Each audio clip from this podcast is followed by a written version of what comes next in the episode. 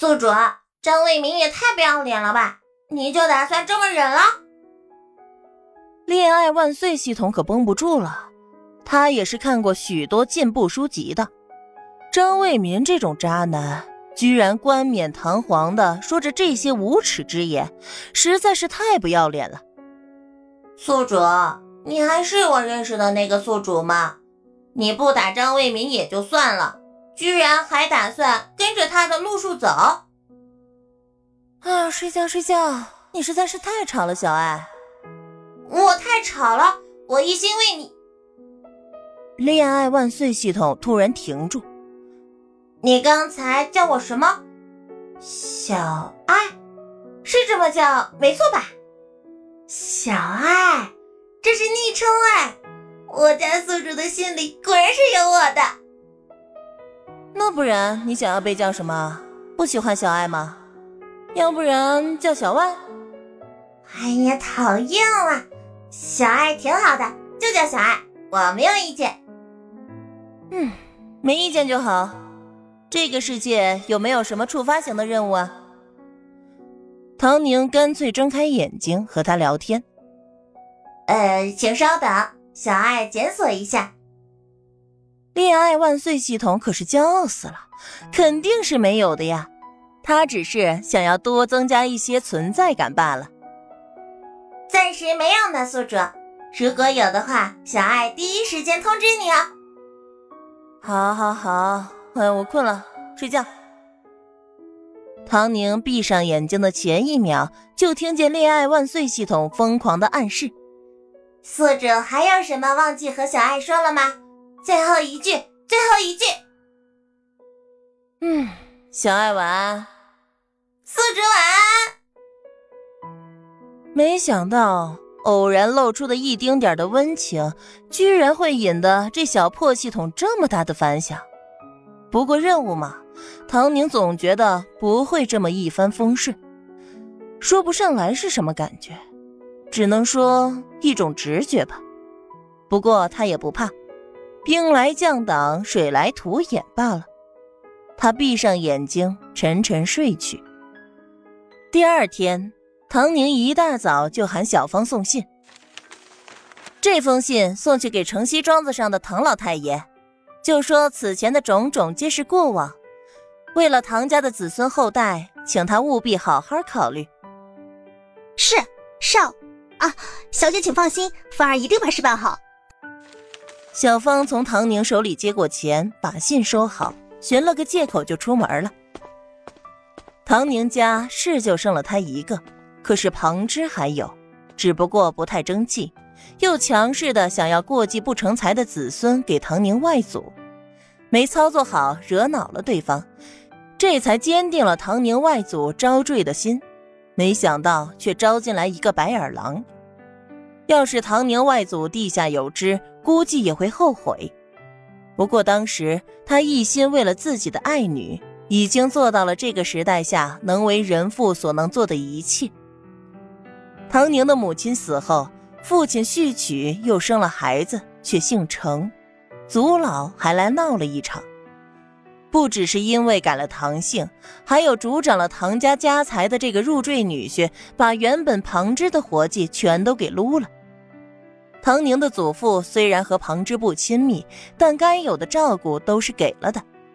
那么多的良田庄子需要打理的事务不少，收账、出租、收粮食都要用人，旁支有不少都是靠着唐家的这点营生过活。可是这一切随着唐宁母亲的去世都变了。旁支寥落，每况愈下，再加上原主无力出头，只想要摆脱掉这个早已经没有了亲情的家，这才导致事情不了了之。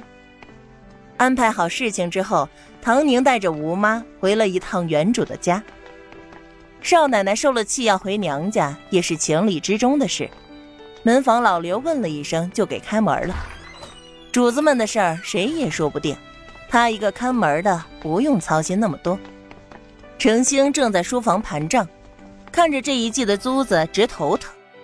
原本他是不用亲自盘账的，可是没法子，收益一季不如一季。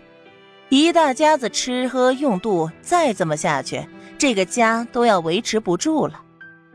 就在这时，忽听下人禀报：“大小姐回来了。”他连忙放下笔，起身出门。自打出嫁以后，除了大节日里就没回过家，回来也都是淡淡的，照着礼节带点东西做一做，饭都不肯吃就回去了。这突然不年不节的回来，是有什么事儿吗？听说女婿家的来了，莫不是？程星刚出房门，就见着已经走进院子里的大姑娘，身边还带了一个老妈子，两手空空。这是怎么了？爹，这什么话呀？不欢迎我回家？唐宁眉头一皱。一双像极了他死去的娘的大眼睛，就这样看着他爹。程兴的心里一阵发虚，连忙否认：“怎么会呢？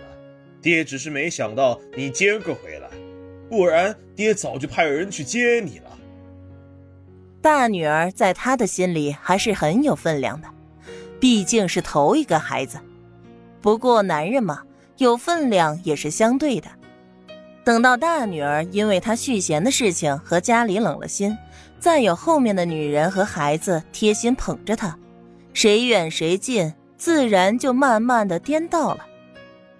唐宁擦了擦眼睛，松口气，走到书房里坐下，缓缓的说：“我知道娘死了之后，爹伤心至极，哪怕是有了二娘，有了弟弟妹妹，爹的心里还是有我这个女儿的。”是不是啊，爹？哎呦，我的老天爷！爹的好闺女，你可是想通了。程星又是惊喜又是宽慰，可不就是这样的？他哪里是好色呢？更加和忘恩负义白眼狼沾不上边儿啊！他心里的苦，有谁知道呢？别说你二娘，就是你弟弟妹妹捆在一块儿，也比不上你在爹心里的地位。可爹是个男人。爹也不能对不起程家的列祖列宗呀！你先前一直不理解爹，又要跟爹恩断义绝，你知不知道爹这心里是什么滋味？没想到你竟然想明白了，从此以后咱父女俩就好好的，以前那些混账话可别再提了。唐宁对这渣爹的感动很是配合，尤其是看见书房门外他的二娘和弟弟出现的时候。更加配合的拍了拍他爹的背，好一副父女情深呐。程玉芬再也忍不下去，伸手推开门：“爹！”明明这是他的爹，可他爹什么时候也没这样对他说过话。唐宁甚至都不姓程，凭什么呢？